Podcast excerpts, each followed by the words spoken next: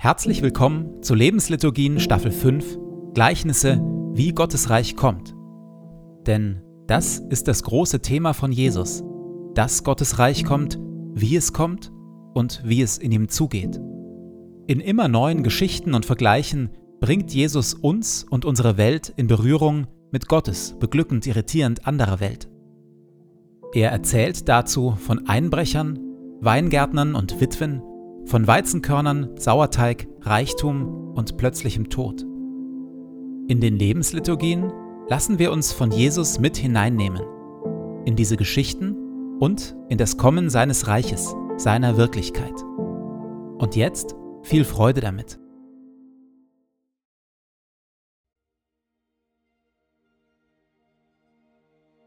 Zu Beginn lasse ich es ruhig werden in mir.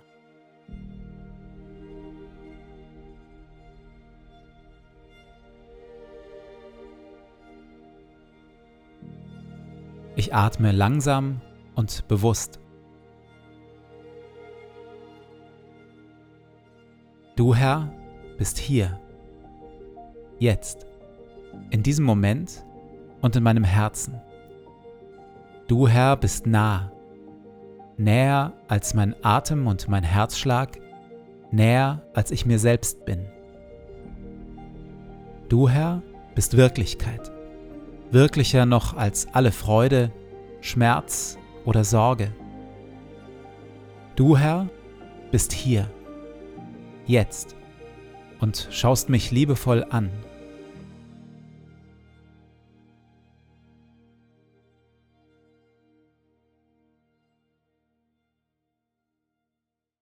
Wir hören Worte, wie Jesus Gottes Reich beschreibt, Gottes Reich und wie wir in ihm leben können.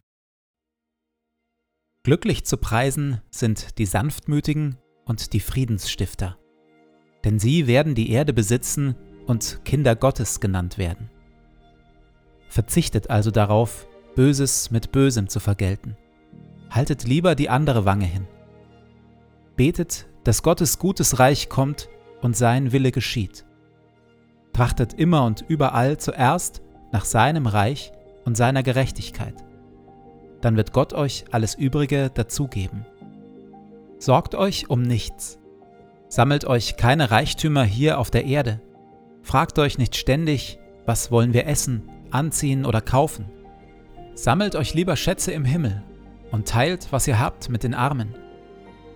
Wenn ihr betet, tut es mit einfachen, ehrlichen Worten. Und wenn ihr anderen Gutes tut, dann tut es mit Demut und mit Liebe verurteilt und richtet niemanden.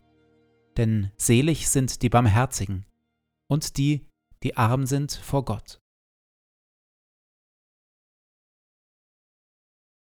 Eine der liebsten Beschäftigungen Jesu war das gemeinsame Essen mit anderen. Jesus feierte gerne, genoss gutes Essen und Trinken und lebte auf diese Weise seinen Auftrag, seinen leidenschaftlichen Herzschlag aus, nämlich das Zusammensein mit Gescheiterten, Außenseitern und Sündern, um diese mit seiner barmherzigen Liebe und einer neuen Richtung, einem neuen Lebensinhalt zu beschenken, dem anbrechenden Reich Gottes. Die Menschen, die mit ihm zusammen am Tisch saßen bzw. lagen, haben das instinktiv gespürt. Sie haben gespürt, dieses irdische Essen, Trinken und Feiern schmeckt irgendwie himmlisch. Es schmeckt nach Worten aus Kapitel 25 des alten Jesaja-Buches, wo es heißt: Hier auf dem Zionsberg wird es geschehen.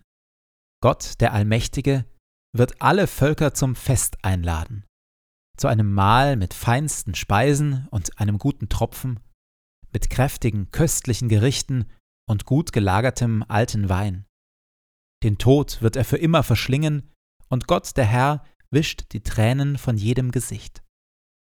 An dem Tag wird man sagen, da ist unser Gott. Auf ihn hatten wir unsere Hoffnung gesetzt und wir haben nicht vergeblich gehofft. Jubeln wir, freuen wir uns, denn er hat uns Rettung gebracht. Aus Jesaja 25, die Verse 6 bis 9.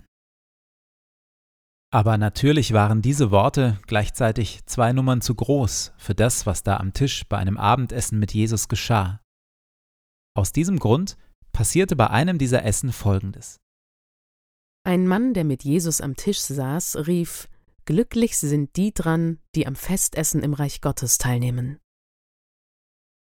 Die Erinnerung an das in Jesaja verheißene himmlische Festmahl am Ende der Zeiten ist also da mischt sich in das beglückende irdische Miteinanderessen und weckt kräftig Sehnsucht. Glücklich sind die dran, die am Festessen im Reich Gottes teilnehmen. Wo habe ich zuletzt bereits im Hier und Jetzt einen Vorgeschmack auf das große, ungebrochene Reich Gottes am Ende aller Zeiten erlebt? In der Stille freue ich mich an diesem Vorgeschmack und lasse mir davon die Sehnsucht wecken, auf die Fülle am Ende der Zeiten.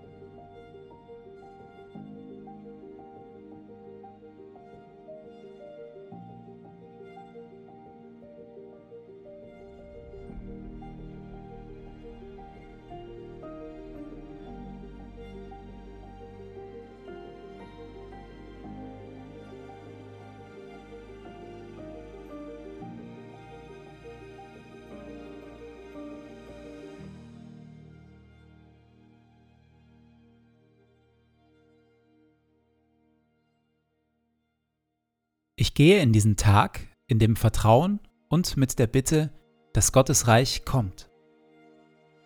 Herr mein Gott, öffne meine Augen für deine Wirklichkeit, für das, was du tust und für das, was du heute durch mich tun willst.